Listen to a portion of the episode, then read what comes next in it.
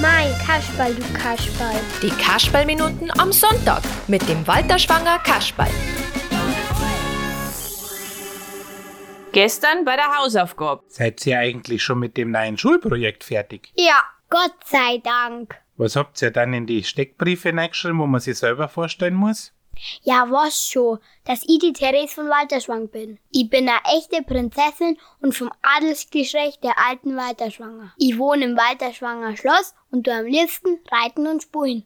Ich hab geschrieben, dass ich die Josephine bin und in Walterschwang wohne. Am liebsten mit meinen Freien spul und gern lies. Und was hast du noch geschrieben, Kasperl?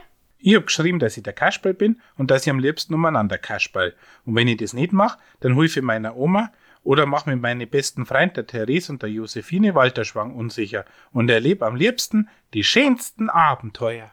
Und ist.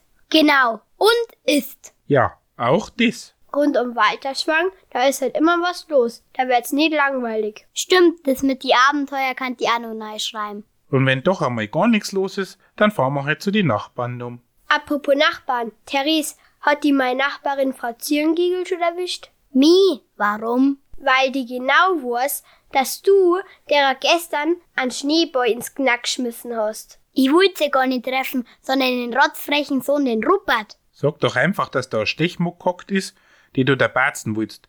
Du willst ihrer quasi bloß helfen. A Stechmucken im Januar? Oh Gott! Kasperl, du Kasperl. Für mehr Kasperl im Radio. Der Walter Schwanger Kasperl bei Alpin FM.